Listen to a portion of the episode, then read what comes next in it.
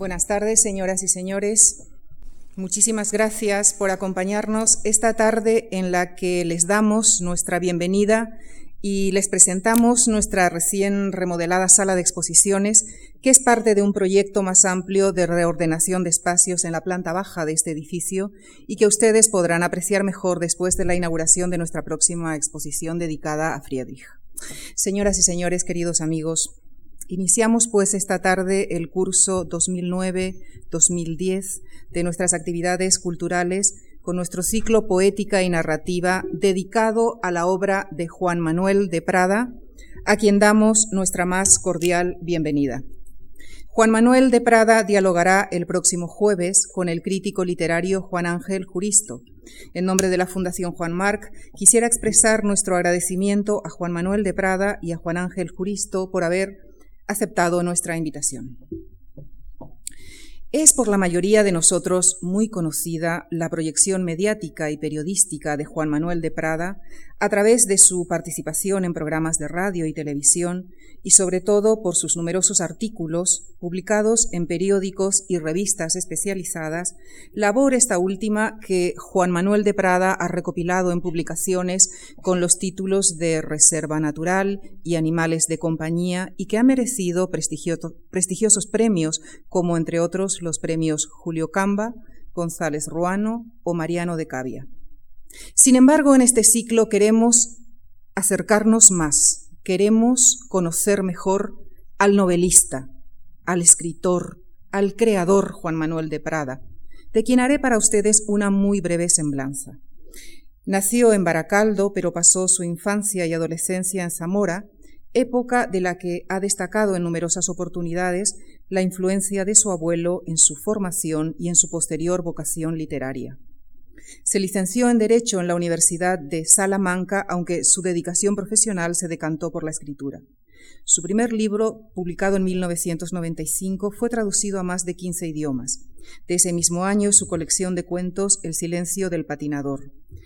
Al año siguiente publica su primera novela, Las Máscaras del Héroe, galardonada con el premio Ojo Crítico de Narrativa de Radio Nacional de España, a la que seguirá La Tempestad, galardonada con el premio Planeta y traducida a más de 20 idiomas. Aparecerán posteriormente otras obras como Las Esquinas del Aire o Desgarrados y Excéntricos, entre otras. Sus más recientes novelas son La vida invisible, galardonada con el Premio Primavera de Novela y el Premio Nacional de Narrativa, y El séptimo velo, su última novela, ganadora del Premio Biblioteca Breve y del Premio de la Crítica de Castilla y León. Máscaras y héroes. El escritor ante sus personajes. Este es el título que ha escogido Juan Manuel de Prada para su conferencia de esta tarde título con el que hace un guiño al de su primera novela, publicada en 1996 y reeditada el año pasado, edición en la que Juan Manuel de Prada escribía, y le cito, Muchas aguas discurrieron bajo el puente desde que el joven que yo era se estrenara como novelista con este libro. De ese puente desde el que observa el discurrir de las aguas de la vida y desde el que vertebra su mundo creativo, le pedimos a Juan Manuel que nos hable esta tarde. Señoras y señores, con nuestro agradecimiento les dejo con Juan Manuel de Prada, el escritor ante sus personajes, el escritor ante su público. Muchas gracias. Muchas gracias, Lucía, por tus amables y generosas palabras. Muchas gracias a la Fundación Marc por acoger este acto, por su hospitalidad, por haber querido contar conmigo en este prestigioso ciclo de poesía y narrativa. Eh, y muchas gracias naturalmente a todos ustedes por estar hoy aquí escuchándome. En esta, en la penumbra, en la eh, confortable penumbra de esta sala, confortable y peligrosa, porque como ustedes saben, las conferencias dan siempre mucha somnolencia. Y aprovechando esta tibia penumbra, uno puede echar una cabezadita. En esto de dormirse en las conferencias, que como les digo es, una, es algo bastante habitual, hay categorías, ¿no? Lo normal es que uno cuando está entre el público se duerma, eso es algo, digamos, relativamente eh, frecuente. Luego está la posibilidad eh, de que se duerma el conferenciante mientras lo presentan, porque hay presentadores muy pesados, ¿no? que aprovechan la presentación para soltar una larguísima arenga y entre tanto el escritor pues se duerme, ¿no? El conferenciante se duerme. Esto a mí me ocurrió en una ocasión y les aseguro que no es que no es eh, falsa la anécdota. Pero lo más infrecuente de todo, lo más insólito y lo más meritorio es que el conferenciante se duerma mientras pronuncia la conferencia. Esto le ocurrió en cierta ocasión al gran Edgar Neville, el, gran escritor y cineasta español, un, absoluto genio, no tan considerado como, como merecía, que eh, entre sus problemas de gordura y, que supongo que el tema del que estaba hablando no le gustaba demasiado, pues cayó en un profundísimo sopor mientras eh, pronunciaba la conferencia.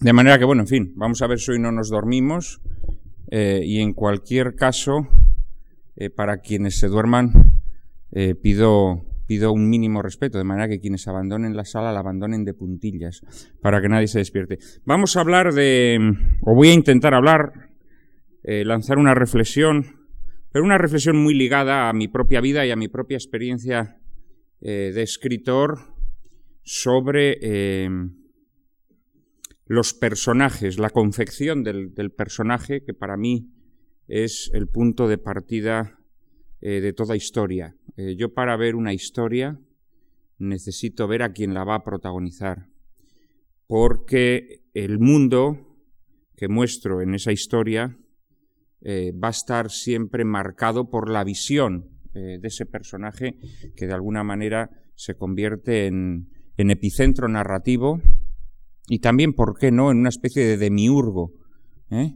que nos muestra el mundo eh, el mundo que él mismo ha creado eh, y un mundo que por supuesto ha creado según su conveniencia.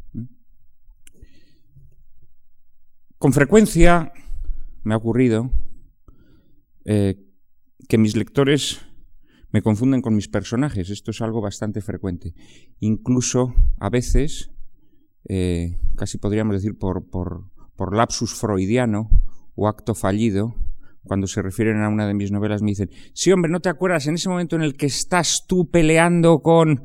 Yo, ¿cómo que yo? ¿Con quién estoy peleando yo? Estará peleando mi personaje. Imagínense yo con lo poco violento que soy. Eh, también es verdad que uno se proyecta sobre sus personajes y hace con sus personajes las cosas que no es capaz de hacer en la vida real, ¿no? Y yo siempre en mis novelas, pues algún personaje se pelea, ¿no? Eh, ya que yo contengo mi, testosterona o la, o la sustancia química que favorezca estas efusiones violentas, pues la proyecto sobre mis personajes. Y es, es muy frecuente que, muchos lectores se dirijan a mí confundiéndome con mis personajes.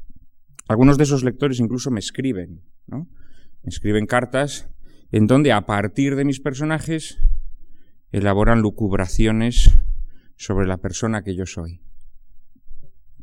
En una de mis novelas, la novela más divulgada entre todas las mías, porque con ella obtuve el premio Planeta, La Tempestad, eh, hay un personaje, el protagonista, se llama Alejandro, un hombre que, por cierto, suelo poner a, mis, a mis personajes masculinos, supongo que porque Alejandro me parece un, nombre hermoso.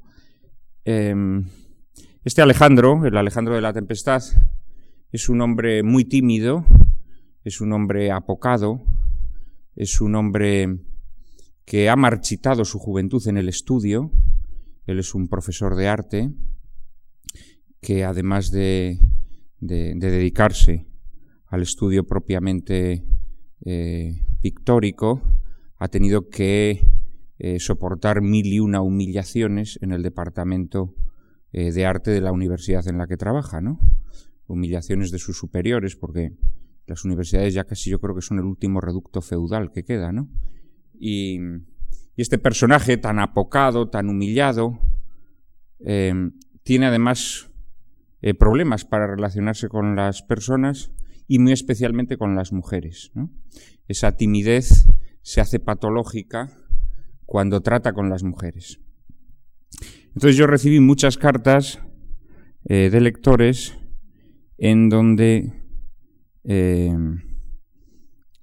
trataban de darme consejos para corregir esa timidez o apocamiento, confundiéndome con el protagonista de la novela.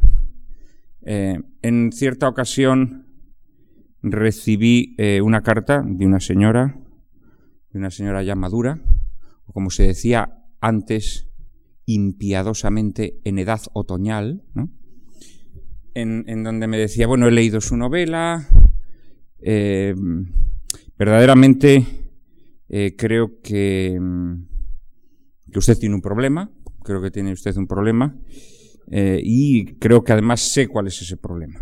Creo que sé cuál es este problema. Usted ha tenido relaciones eh, con mujeres em, con mujeres demasiado demasiado juveniles, mujeres por tanto eh, un poco un poco locoides, mujeres que no tienen poso todavía, ¿eh? em, y creo sinceramente que lo que usted debería sería tener una relación con una mujer madura una mujer madura que lo comprenda usted, que comprenda la complejidad de su mundo interior, eh, que sirva para usted de bálsamo, ¿eh? Eh, que de alguna manera esa experiencia acumulada pues sea para usted una especie de, guía en la vida, ¿no? En este momento en, el que usted se siente tan extraviado. Bueno, no contesté a esta carta. Luego recibí otra carta recibí otra carta de una, de una joven lectora que estaba con una beca Erasmus en París. Y me decía, he leído tu novela eh, y verdaderamente creo que tienes un problema. Creo que tienes un problema. Creo que estás escarmentado eh, de relaciones con mujeres ya demasiado curtidas por la vida, mujeres escarmentadas, mujeres desengañadas, y lo que necesitas es una relación con una mujer eh, que conserve la ingenuidad, eh, que tenga una visión fresca del mundo y que por tanto aparte de ti todo ese pesimismo que gravita sobre tu visión de las cosas y te ofrezca una visión luminosa del mundo. Y, termina la carta diciéndome, ¿por qué no te vienes a París y nos conocemos y pruebas a descubrir esta visión luminosa del mundo? Bueno, tampoco contesté a esta carta. Pero todavía eh, recibí una carta eh, más interesante, que era una carta de un americano.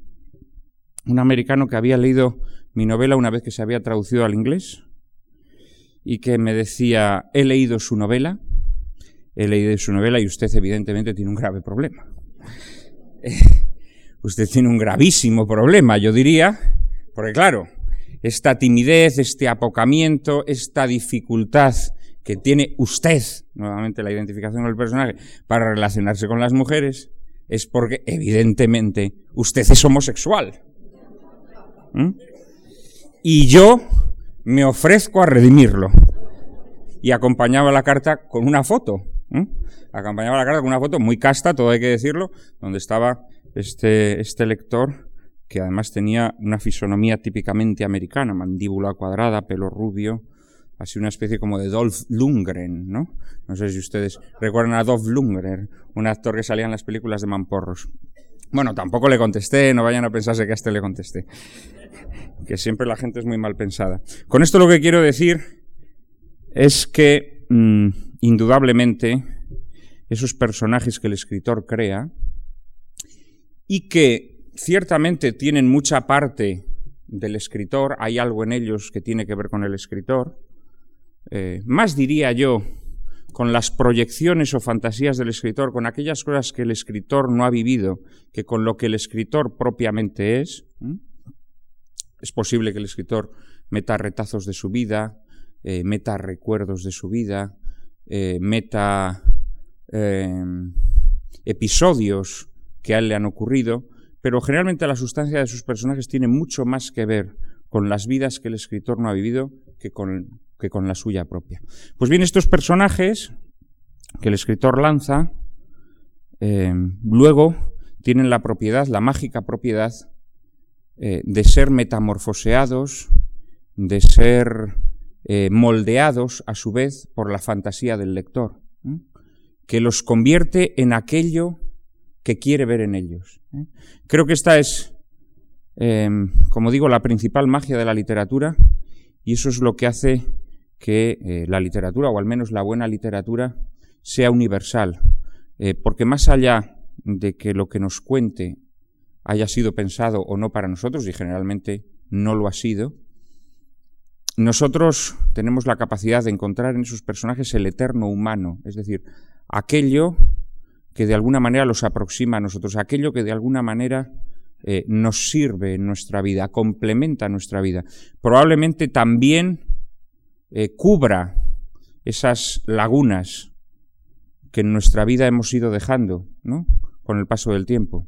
Probablemente nos permitan vivir esas vidas que no hemos vivido o pensar esas cosas que no nos hemos atrevido a pensar por cobardía, por desidia, eh, por rutina. ¿no? Eh, pero sin duda alguna esa es la gran magia de los personajes, la gran magia de la literatura.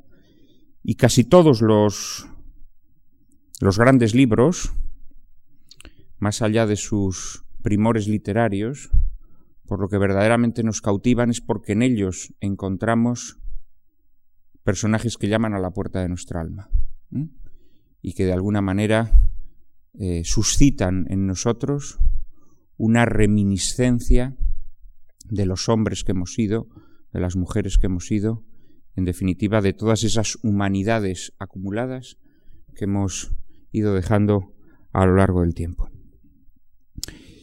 Y por tanto, en efecto, para mí los personajes son el ingrediente fundamental en, mi taller de escritor. Antes de empezar a escribir una novela necesito tener un personaje y necesito tenerlo además eh, perfectamente delineado. Necesito saber quién es esa persona. Eh, porque sabiendo quién es esa persona ya sé cómo va a actuar en cada momento. No tanto en el sentido banal de la palabra, no, no tanto en el sentido de si en el siguiente capítulo va a viajar a Londres o a o a Melbourne, ¿no? Eso probablemente sea algo banal. Y eso el escritor, o al menos el escritor que yo soy, lo va decidiendo sobre la marcha, ¿no?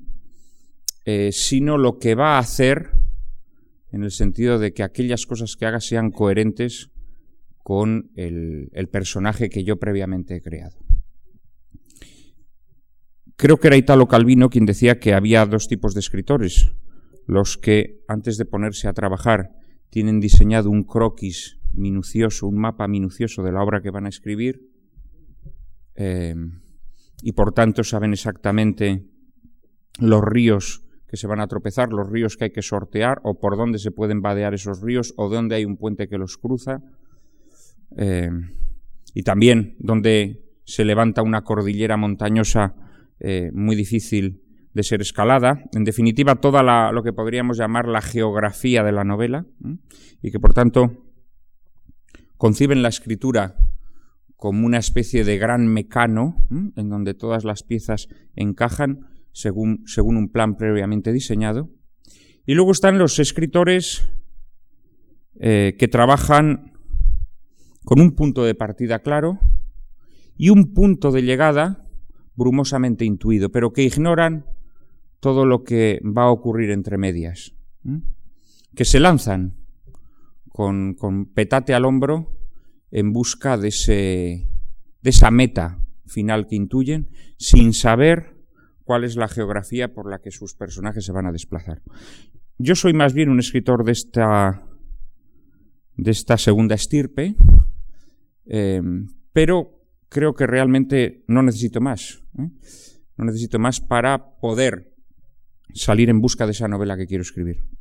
Lo que ocurre es que el punto de partida, el petate que me cargo, es ese personaje que da forma a la novela, ese personaje que a través de su mirada configura el mundo que yo voy a describir en ese libro.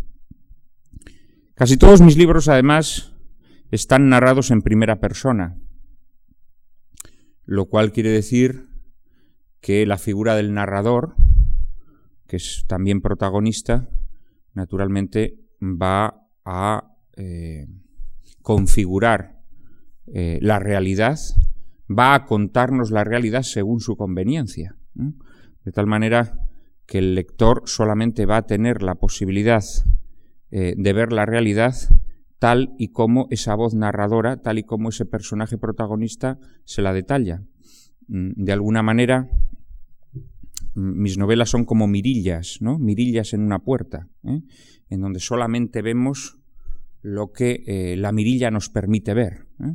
Y el resto, el resto de la escalera, lo que hay más allá del descansillo que vemos a través de la mirilla, nosotros nos lo tenemos que imaginar. Pero además, el cristal de la mirilla suele ser un cristal deformante, con lo cual lo que nos está mostrando, nos lo está mostrando según su, su complicada óptica.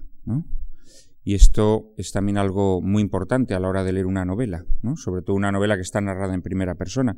Tenemos que tener la conciencia clara de que ese mensaje que se nos está transmitiendo está visto a través de la mirada, parcial, por supuesto, pero también deformante de esa voz narradora. Esto se aprecia muy claramente en todas las grandes obras literarias escritas en primera persona. Les pondré, por ejemplo, les pondré como ejemplo la obra de, Henry James, Otra vuelta de tuerca, que seguramente muchos de ustedes han leído. En Otra vuelta de tuerca, la protagonista, esa, esa mujer que es eh, contratada para para cuidar y, formar a los dos niños eh, que pronto empezarán a tener visiones, que pronto empezarán a ver fantasmas, que pronto en definitiva van a introducir en la historia ese, ese componente eh, de lo fantasmagórico, incluso de lo demoníaco, ¿no? de, la pululación de, del mal en el libro. La historia, contada en primera persona, eh, podemos aceptar que es una historia de fantasmas, ¿no? y que en efecto los, personajes que ven los niños protagonistas eh, son fantasmas, ¿no?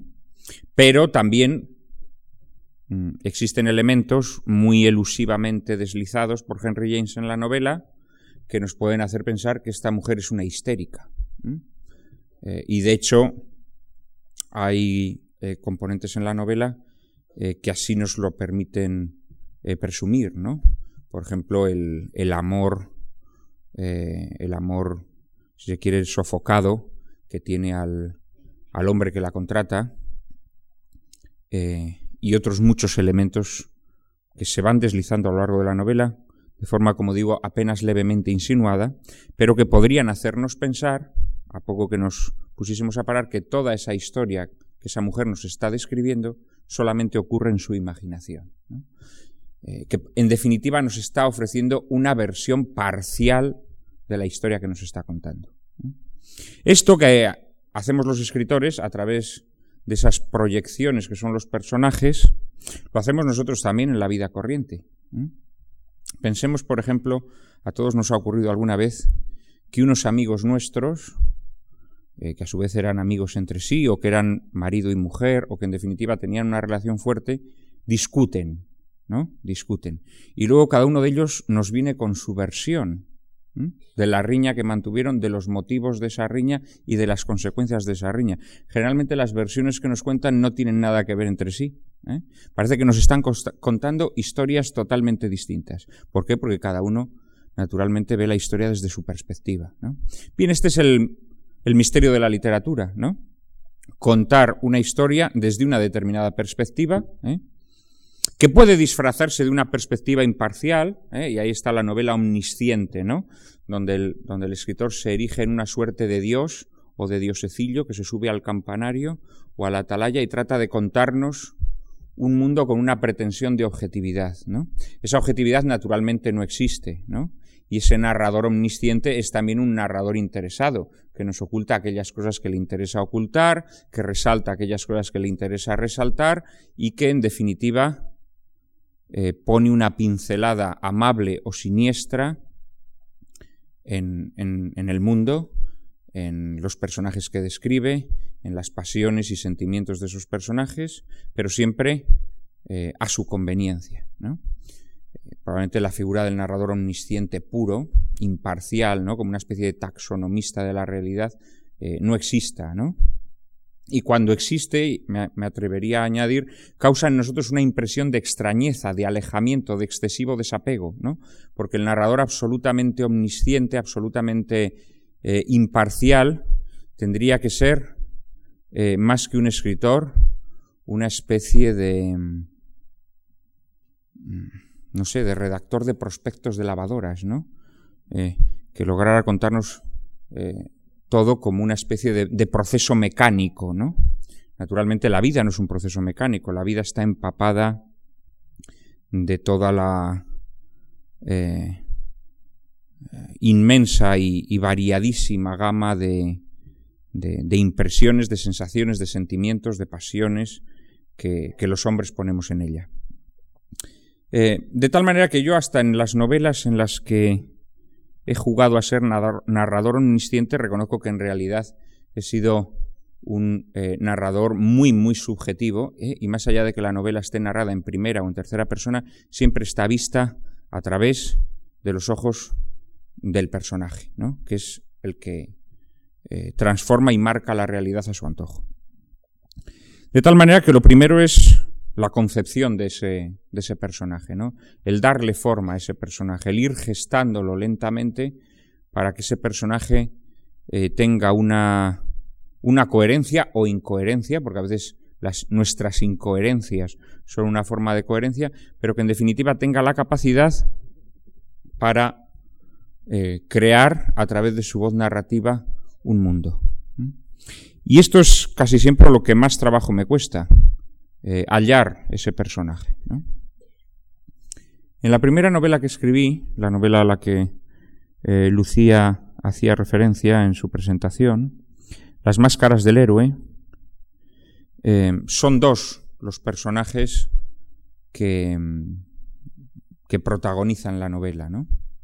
Uno de ellos es un personaje histórico, un personaje que realmente existió, un poeta bohemio llamado Pedro Luis de Gálvez,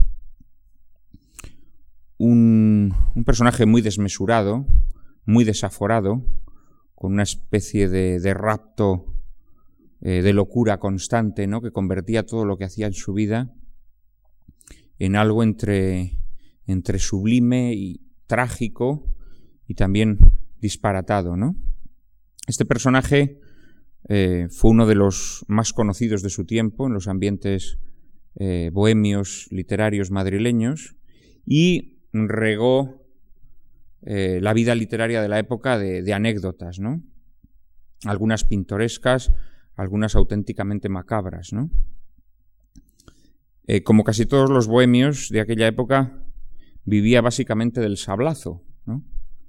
Eh, él incluso llegó a publicar un libro divertidísimo y, y estupefaciente que se titula El sable, arte y modos de sablear, ¿no? En donde eh, incluso hace una especie de, de, ¿cómo podríamos llamarlo? De guía, de guía eh, para sablear a personajes célebres de la época. Entonces ahí aparecen pues desde ministros a escritores célebres, periodistas poderosos del momento, y en cada uno pone cuál es el mejor método eh, para sablearlo, ¿no? Uno dice, pues recordarle a aquella novia de la adolescencia eh, que eh, se murió atropellada por un tren, ¿no? Em, y a otro, es decir, eh, amenazarlo con revelar ciertos episodios escabrosos de su estancia en Albacete, ¿no? y así, uno tras otro, va, va, diciendo cómo había que sablearlos, ¿no? Pedro Luis de Galvez era un personaje en la mejor tradición de la, de la picaresca española, pero también en la mejor tradición, podríamos decir, em, truculenta y macabra y, siniestra, ¿no? Pues de, de, las pinturas negras de Goya o de, o de la pintura de Gutiérrez Solana. Aquel personaje yo lo conocí leyendo, leyendo literatura de la época y verdaderamente me quedé conmocionado, ¿no? Y decidí que tenía que, que dedicarle una novela. Eh, investigué sobre su vida, traté de reconstruir su vida, eh, labor que no fue demasiado fácil, y llegué a la conclusión de que había en él algo contradictorio. Y esto es lo que verdaderamente a mí eh, provoca en mí el, chispazo de la, de la inspiración, ¿no? Descubrir esas contradicciones de la naturaleza humana. Eh, Galvez era un personaje canallesco, ¿no? capaz de cualquier sordidez, capaz de cualquier bestialidad. Eh, pero al mismo tiempo en él había algo conmovedor, casi me atrevería a decir tierno, que afloraba en su vida y en su literatura, que es una literatura casi siempre muy áspera, ¿eh? Pero en la que de vez en cuando descubrimos ese remanso, esa especie de, beatitud, eh, que hasta eh, los más canallas, o sobre todo los más canallas, de vez en cuando dejan asomar. Y aquella mezcla me pareció extraordinariamente literaria. Y probé a imaginarme cómo sería ese personaje. Probé a imaginarlo. Em, Pedro Luis de Gálvez, además, durante la Guerra Civil se le, acusó eh, de muchas truculencias, fue fusilado en el año 40. Algunos le acusan incluso de haber sido el causante de, la muerte de Pedro Muñoz Seca, cosa eh, que yo no tengo nada clara y que incluso me atrevería a decir que es más bien lo contrario, que él intentó salvar a Pedro Muñoz Seca. ¿no? Decía Ramón Gómez de la Serna en una semblanza que escribió sobre él que él no se, lo, no se acababa de creer eso porque em, Pedro Luis de Galvez era, era fiel con quienes eh, lo habían lo habían socorrido ¿no? en, sus, en sus momentos más difíciles. Y decía, y Pedro Muñoz Seca fue muy constante en su socorro. ¿no? Pedro Muñoz Seca muchas veces le había, le había dado dinero para, para matarle el hambre. La cosa es que me pareció un personaje eh, subyugador y, como digo, muy contradictorio. ¿no? Y de esa contradicción eh, surge, surge la, la, tensión de esta novela, en donde el protagonista eh, está constantemente haciendo canalladas, ¿no? Y se muestra ante nuestros ojos como un villano, capaz de cualquier perrería. La anécdota más divulgada sobre Galvez es que eh, un hijo suyo nace muerto eh, y entonces lo mete en una caja de zapatos y va por todos los cafés de Madrid pidiendo limosna para enterrarlo, ¿no?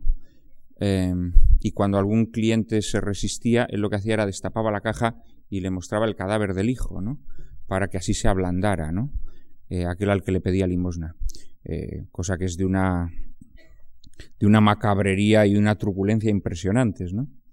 De tal manera que el personaje en mi novela constantemente se esfuerza en ser un canalla, pero constantemente también intuimos que detrás de esa fachada, esa fachada y ese aspaviento de canalla, hay algo en él eh, conmovedor, hay algo en él eh, bondadoso, que en el libro termina aflorando. ¿no?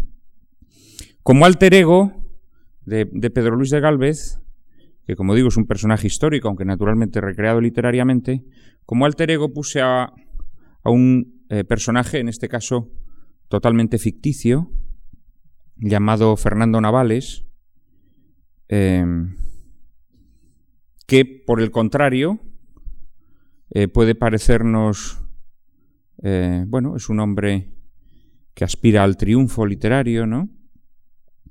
Que ha tenido una infancia difícil, eh, que se ha quedado huérfano a una edad temprana, y que en principio suscita en nosotros eh, cierta, digámoslo así, cierta solidaridad, ¿no?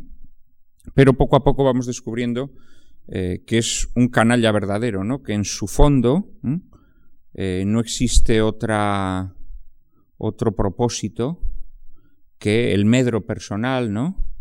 Y el, digamos, el absolutismo del triunfo, ¿no? Con tal de triunfar es capaz de cualquier cosa, ¿no?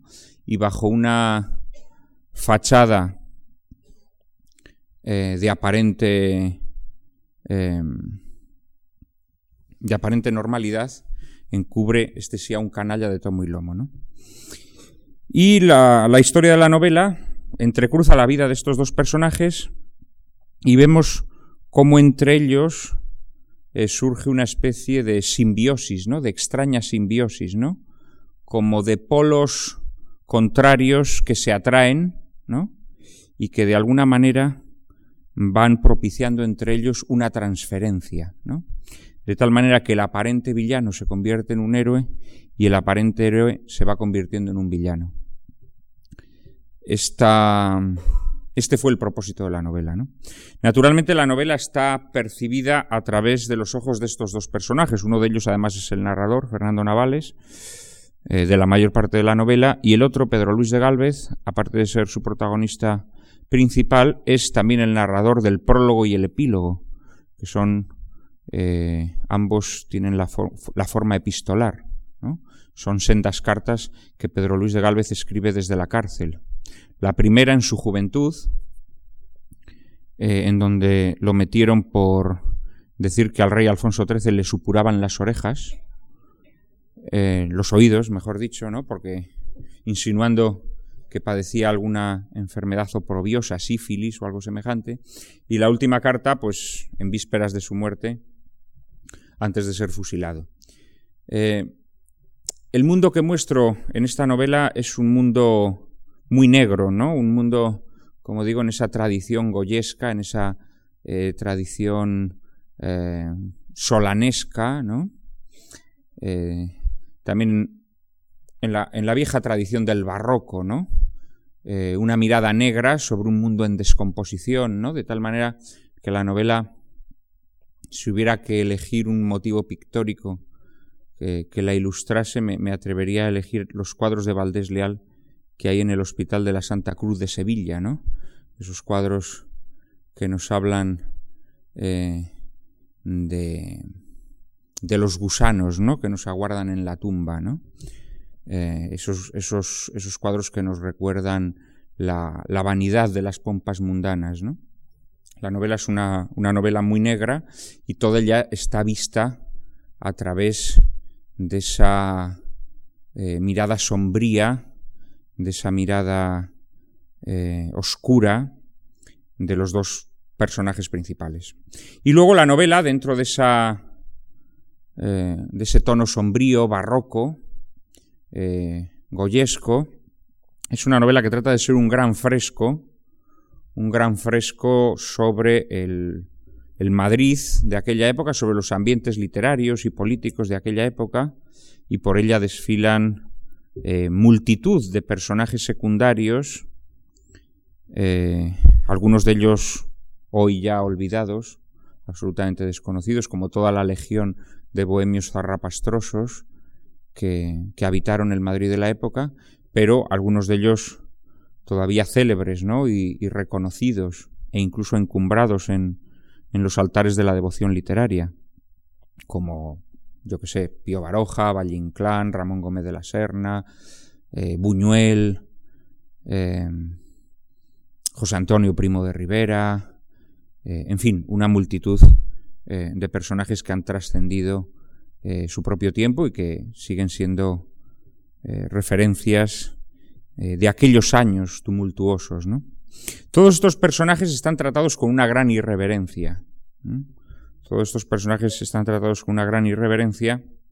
La novela es eh, muy feroz, muy políticamente incorrecta, me atrevería a decir, y esto en su día causó las iras de los bienpensantes, ¿no? Que no veían, eh, no veían bien que yo me atreviera a convertir a todos estos personajes en personajes eh, puramente ficticios, ¿no? Puesto que Naturalmente las cosas que cuento de ellos no ocurrieron en realidad. E incluso algunos me reprocharon eh, ya no solo esa irreverencia, sino me acusaban de ser manipulador, ¿no? Eh, manipulador de la, de la verdad histórica. Evidentemente yo manipulaba la verdad histórica porque creo que es la misión del novelista. Lo malo es cuando la realidad histórica la manipulan los historiadores, que es lo que ahora está de moda, ¿no? Eh, pero naturalmente el novelista debe manipularla precisamente para extraer su verdad más profunda. Puede manipular los hechos, pero eh, con la conciencia de que esa manipulación, digamos, venial, le permite llegar a la verdad más profunda de las cosas, que es tratar de captar el clima, la atmósfera de un determinado momento y de captar también la verdad sobre sus personajes. ¿no?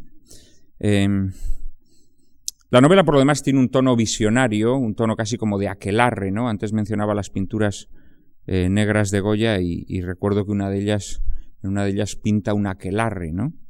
La novela tiene algo de gran aquelarre, ¿no? en donde vemos cómo se está tramando la tormenta eh, de la guerra civil. ¿no? Y hay, una, hay un pasaje especialmente, digámoslo así, surrealista, especialmente casi onírico, eh, en el que creo que se resume eh, el espíritu del libro. Leyendo sobre la época, descubrí un hecho que a mí me, llamó mucho la atención, ¿no? Y es que el, discurso fundacional de la Falange eh, en el Teatro de la Comedia, eh, ocurrió el mismo día en el que se estrenó La Edad de Oro de Buñuel en Madrid. Mm, que dos acontecimientos tan sintomáticos del clima de la época eh, ocurrieran el mismo día, aunque en lugares distintos, a mí me pareció muy expresivo de, de la atmósfera de aquellos años, ¿no? y concretamente de ese momento presente. ¿no? Ambos, la, pieza oratoria de José Antonio Primo de Rivera y la película de Buñuel, eh, además comparten eh, que son eh, piezas muy bellas y muy violentas. A veces mediante una violencia contenida, a veces mediante una violencia expresa. Tanto la, la, película de Buñuel como el discurso de José Antonio eh, nos, subyugan, digámoslo así, por, su belleza, eh, y al mismo tiempo nos causan una cierta repelencia porque en ellos descubrimos ya no solo la violencia de, del autor, ¿no? sino la violencia que se está tramando en ese momento social, eh, político, ideológico de la época. de tal manera que yo me di cuenta que efectivamente eran productos de aquella circunstancia y que tenían rasgos en común, a pesar de que aparentemente sus estéticas son totalmente contrarias, ¿no? Una estética clasicista, en el caso del discurso de José Antonio, una estética eh, surrealista en el caso de la película de Buñuel. Entonces a mí se me ocurrió la cosa disparatada, ¿no? Mm, de eh, contar en la novela que el discurso de José Antonio y la película de Buñuel ocurrieron en el mismo lugar ¿eh? y que la película de Buñuel sirvió como de, de telonero, ¿no? Del discurso de José Antonio Primo de Rivera, ¿no? Claro, aquello se convierte en una especie de gran locura, ¿no? En donde primero la gente asiste a la proyección de la película de Buñuel y luego al discurso de José Antonio, ¿no? Y al acabar el acto, mm, Buñuel sale pegando tiros, ¿no? Por Madrid y va al manicomio, al manicomio de, Madrid, al Hospital de Santa Isabel, eh, que hoy, por cierto, acoge el, Museo Reina Sofía. No en vano algunos dicen que el arte contemporáneo es cosa de locos. Y llegan allí y libera, libera a los locos del manicomio. ¿no? Los libera y los suelta a las calles de Madrid eh, para, que, para que cometan tropelías por las calles de Madrid. ¿no? Claro, aquella, aquella escena eh, trataba de ser una, una, una especie como de visión, ¿no? De visión de esa, de esa locura desaforada que impregnaba aquellos años. Pero recuerdo que a un crítico esto le soliviantó, ¿no? ¿Cómo Buñuel eh, va a salir pegando tiros eh, del discurso de José Antonio Primo de Rivera? Esto es una vergüenza. Buñuel jamás hubiese hecho ese acto de violencia, ¿no? Porque los críticos son unos señores muy aburridos que no suelen tener esa capacidad imaginativa para, transfigurar la realidad. Eh, en honor a la verdad, Buñuel era una persona muy violenta y que sentía una gran fascinación por las armas. ¿Eh? En sus memorias, Mi último suspiro, las memorias que, transcribe su, colaborador, eh, Carrier, con el que escribió muchos guiones, eh, cuenta una anécdota deliciosa y brutal, ¿no? Y es que él nos cuenta que desde niño sintió una gran atracción hacia las pistolas, ¿no? Que le gustaban mucho las pistolas y que le gustaba disparar con ellas, ¿no? Y que tenía un amigo Pelayo en clase, dice su nombre Pelayo, o su apellido, no sé si, Pelayo puede ser nombre o apellido, eh, que de alguna manera era como eh, su monaguillo, ¿no? Ese chico sin personalidad que se une al hombre de personalidad eh, fuerte, ¿no? Y que un día, cuando apenas tenían 12 años, Buñuel consiguió una pistola y munición y le dijo, le dijo a Pelayo, oye, ¿qué te parece si al salir de clase hacemos prácticas de tiro? a lo cual Pelayo, pues accedió, ¿no? Gozoso. Entonces las prácticas de tiro consistían en que Buñuel le ponía a Pelayo una manzana en la cabeza eh, y disparaba. Y dice Buñuel con brutalidad, no sé si fingida o real, dice, jamás acerté, ni a Pelayo ni a la manzana. Probablemente la anécdota eh, no sea del todo real, ¿no? Eh, pero luego él sigue abundando en su fascinación por las armas y por la violencia. No contaré aquí las perrerías que le hacía a su pobre mujer, Jean Ricard, que había sido atleta, eh, no sé si nadadora o, corredora, y que incluso, si no me equivoco, había participado en, competiciones internacionales, eh, y a la que él prohibió hacer deporte porque consideraba que eso era impúdico, ¿no? porque enseñaba las piernas. Eh, y a la que cuando algún amigo suyo iba a casa encerraba con llave en la habitación. ¿eh? Em, pero bueno, estas cosas, si las cuentas en una novela, naturalmente transformándolas, adaptándolas a la historia que quieres contar, pues perturban a los bien pensantes. El caso es que en esta novela yo rendía homenaje a muchos de estos eh, grandes escritores, grandes creadores de aquellos años eh, dorados en lo artístico y, oscuros en tantos otros aspectos, ¿no?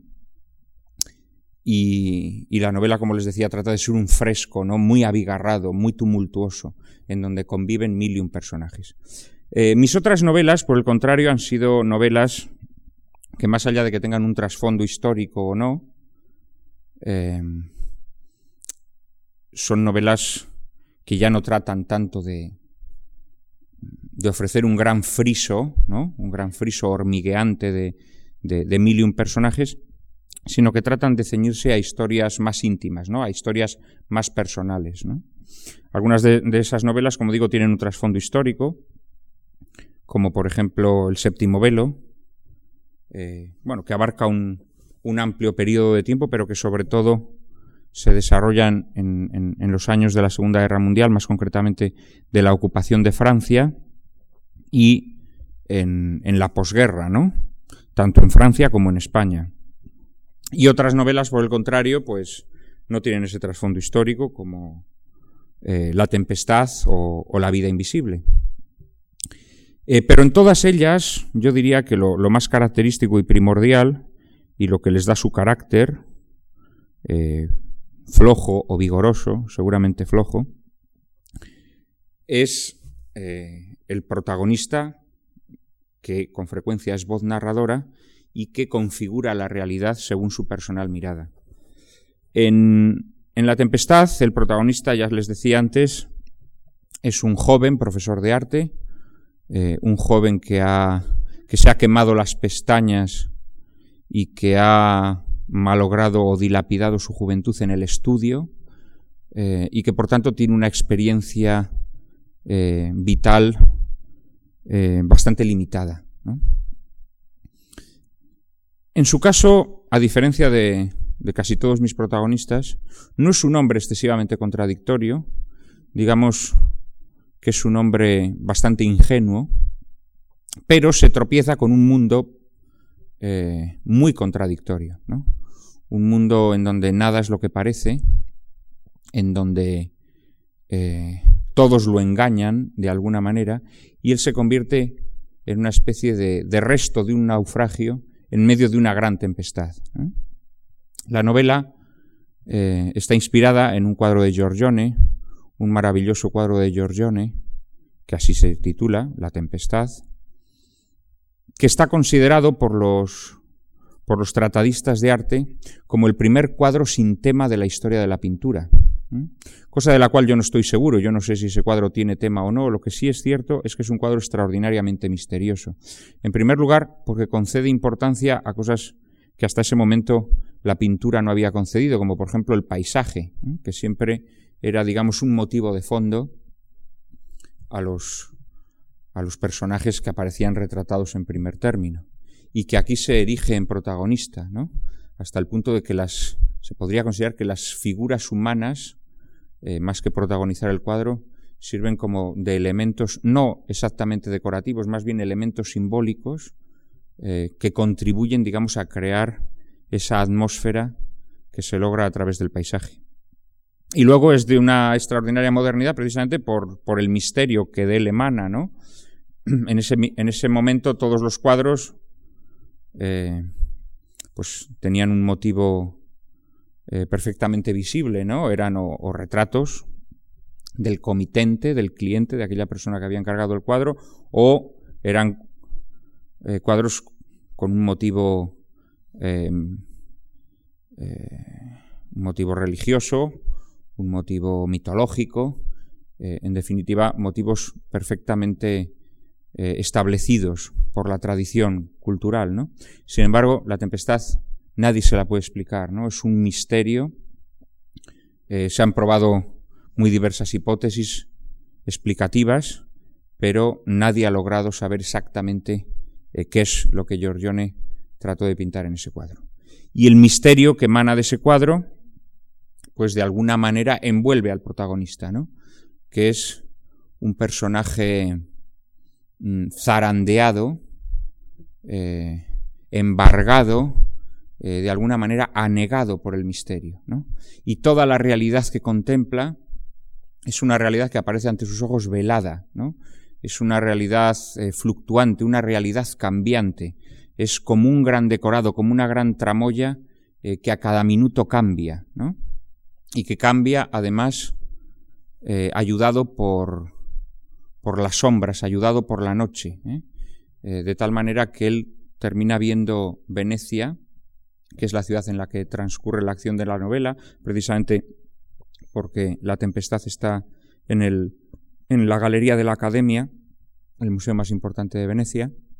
Al final, Venecia termina convirtiéndose en una gran fantasmagoría y eh, los personajes de la novela son como participantes en, una, en un gran baile de carnaval, ¿no? Un baile de carnaval algo tétrico, eh, algo pesadillesco, digámoslo así, ¿no? Pero mm, toda la novela tiene ese, clima gótico, esa especie de, mm, atmósfera fantasmagórica eh, que responde precisamente a la, a la perplejidad eh, del protagonista. En la vida invisible, nuevamente, eh, la historia que se nos cuenta, o que trato de contar, es una historia que ocurre en la realidad. ¿no? Es una novela eh, sobre la culpa, sobre la culpa que es un tema recurrente en toda mi obra. Digamos que casi todos los, personajes los personajes de mis, de mis novelas son personajes que sienten culpa eh, por algo que han hecho o que han dejado de hacer, ¿no? A veces es una culpa eh, que tiene raíces verdaderas y a veces es una culpa ilusoria, ¿no? Lo que sí es cierto es que son personajes atenazados por esa culpa y que eh, sienten la necesidad de, de expiarla, ¿no? Sienten la necesidad de alguna manera de hacerse perdonar ante los ojos de los hombres o ante los ojos de Dios eh, el error que cometieron.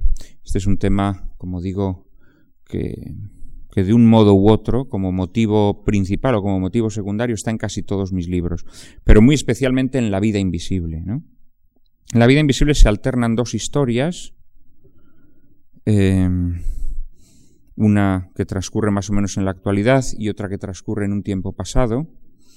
Y los dos protagonistas de esas historias eh, son eh, sendos hombres que sienten que algo que hicieron en el pasado un pequeño desliz, un pequeño, un pequeño error, eh, se convirtió en un error de consecuencias imprevisibles y trágicas para sendas mujeres a las que en un determinado momento tratan de salvar, para salvarse ellos mismos, ¿no? para reparar ese daño real o ficticio, pero que en cualquier caso fue el primero en una larga sucesión de daños em, que hicieron que la vida de esas mujeres se desbaratase, ¿no? que hicieron que eh, la vida de esas mujeres pues acabara internándose en los pasadizos de la locura.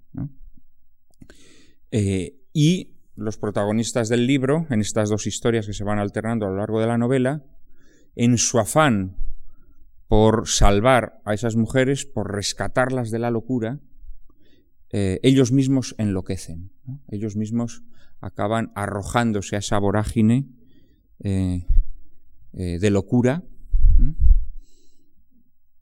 pero también es verdad que arrojándose a esa vorágine de locura, es decir, entregándose por completo, expiando hasta el final su culpa, logran sacar como, bueno, no, Orfeo no logró sacar a Eurídice del infierno. Ahora que me doy cuenta, iba a decir una bobada. Precisamente ocurría exactamente lo contrario. ¿no? Eh, logran eh, sacar de ese infierno de locura, o al menos parece que es posible que la saquen, a, las, a estas dos mujeres a las que quieren salvar. Em, la novela, por tanto, está marcada por el sentimiento de culpa.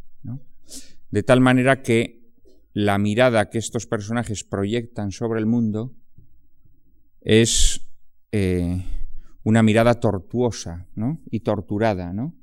Eh, una mirada que descubre en el mundo siempre eh, motivos que acechan y que recuerdan a los protagonistas que tienen una cuenta pendiente con su pasado. Es, digamos, mi novela más asfixiante, mi novela más eh, más eh, perturbadora, ¿no?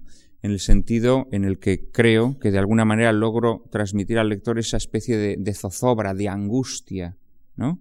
que sienten eh, los protagonistas del libro. En el séptimo velo, la última novela que hasta la fecha he publicado, nuevamente está presente el tema de la de la culpa, ¿no? Y nuevamente está presente, muy presente, el tema de la naturaleza contradictoria de los seres humanos. Eh, de esos seres humanos como nosotros mismos, que son capaces de las mayores vilezas, eh, pero también de las mayores heroicidades. ¿no? Esos seres humanos como nosotros mismos que son héroes y traidores a un mismo tiempo. ¿no? Eh, y en quienes separar, separar tajantemente esa parte de sus vidas en las que fueron héroes y esa parte de sus vidas en las que fueron traidores, esa parte de sus vidas en las que fueron villanos y esa parte de sus vidas en las que fueron eh, personas nobles, es algo eh, extraordinariamente difícil.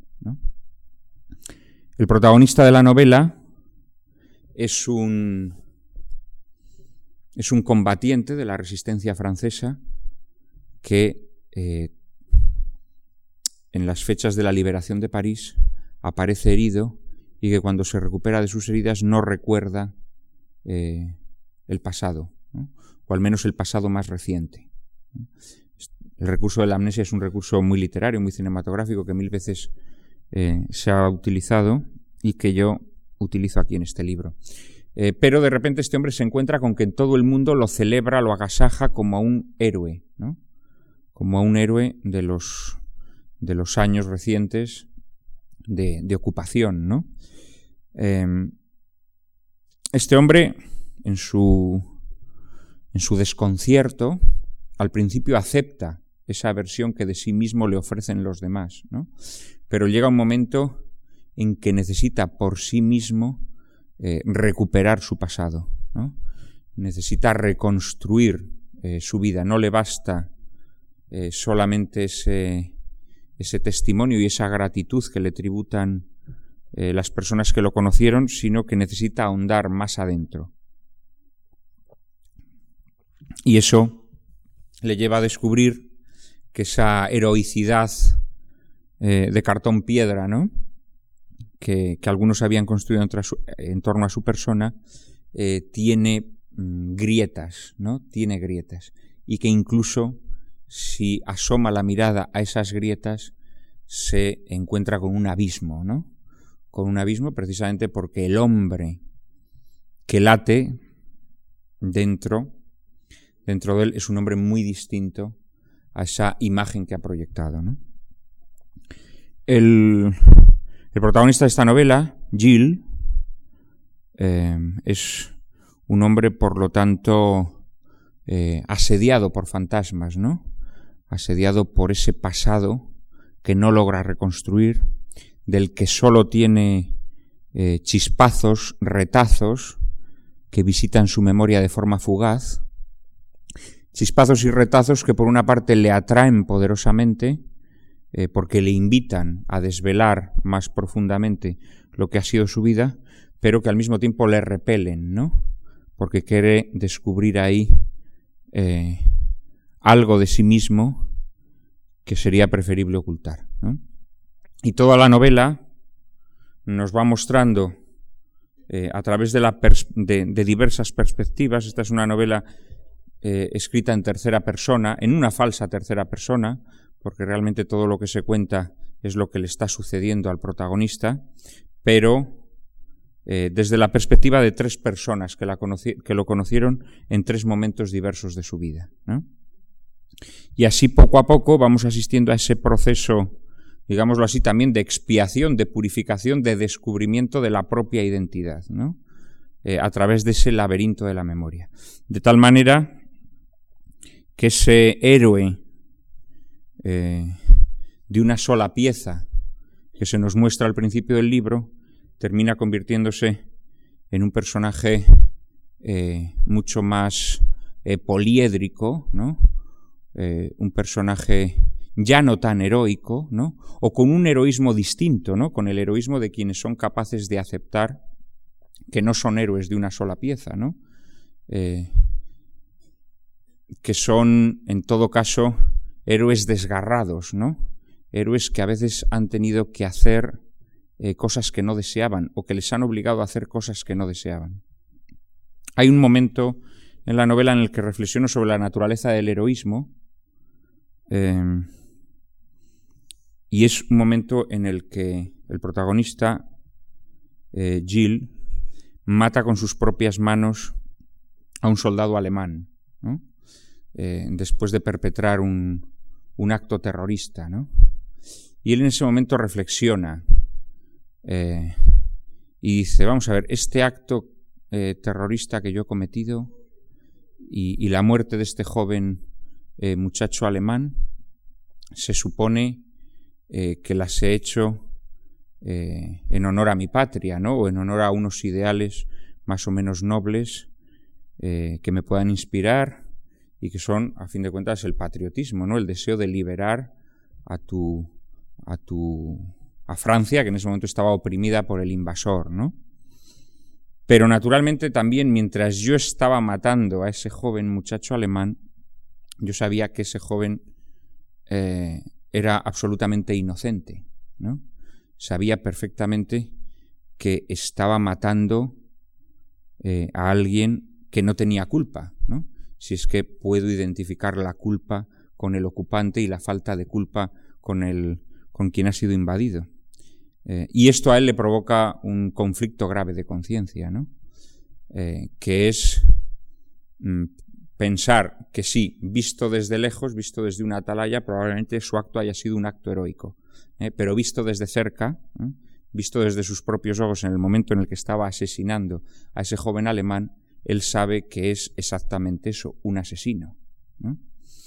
Y esto provoca en él una constante eh, tensión entre esa eh, sobre la naturaleza, sobre la naturaleza de sus actos y sobre la naturaleza propia, ¿no? Yo quién soy, soy un héroe o soy un asesino. Esta es, digamos, la, la perspectiva con la que Jill contempla la vida y naturalmente esto va a hacer que toda la novela discurra en un ámbito de, eh, de ambigüedad, ¿no? de ambigüedad moral. ¿eh? Cada uno de los actos de Jill podemos calificarlos como actos heroicos o por el contrario son actos criminales. ¿eh? Cada una de las decisiones que adopta Jill son decisiones nobles o son por el contrario decisiones mezquinas, decisiones viles. y en esa constante tensión, ¿no? Eh, se desenvuelve la novela. De tal forma que al final, como les decía al principio, eh, quienes marcan el clima de una novela, eh, la atmósfera de una novela, la atmósfera moral en la que se desenvuelve una novela, el mundo que se describe en una novela son efectivamente estos personajes a quienes yo mm, doy protagonismo y a quienes entrego además la voz narradora. ¿no? Luego, naturalmente, esos personajes eh, son interpretados por el lector, ¿no? que puede ver incluso como una proyección del propio escritor. Aunque, como más bien digo, eh, en todo caso serían una proyección de las cosas que el escritor no ha hecho, ¿no? Eh, y con las que fantasea, ¿no? más que las, las cosas que propiamente ha hecho. Lo que sí es cierto, me atrevería a decir, es que esa cosa que se dice de que los personajes se revelan y cobran vida propia, que todos los escritores dicen por coquetería, es algo absolutamente falso. Eh, en todo caso, se revelan y cobran vida propia cuando el lector toma el libro en las manos, ¿no? Y como eh, Jesús a Lázaro le dice a los personajes del escritor, levántate y anda, ¿no? Porque al final es el lector quien interpreta a esos personajes, ¿no? quienes les da encarnadura propia eh, con sus propias vivencias, con sus propias experiencias, con sus propias ideas, con sus propios deseos, con sus propios sentimientos más o menos explícitos eh, u ocultos, en definitiva con todo ese caudal de humanidad visible e invisible que portamos y que en contacto con un libro que nos gusta eh, de repente hace que esos personajes eh, nos interpelen, que esos personajes sean parte de nosotros mismos. Creo que es el lector quien da vida propia a los personajes, ¿no? Y quien los convierte en cosas muy distintas. ¿eh? Como al principio les contaba con aquella anécdota de la señora Madura, la chica joven y el apuesto americano. son precisamente ustedes quienes con los pobres personajes eh, que yo urdí, podrán elaborar criaturas eh, llenas de fascinación. Eh, les invito a ello, les invito a darle vida a esos personajes que yo un día soñé. Muchas gracias a todos y espero verlos el jueves nuevamente. Gracias a todos por su atención.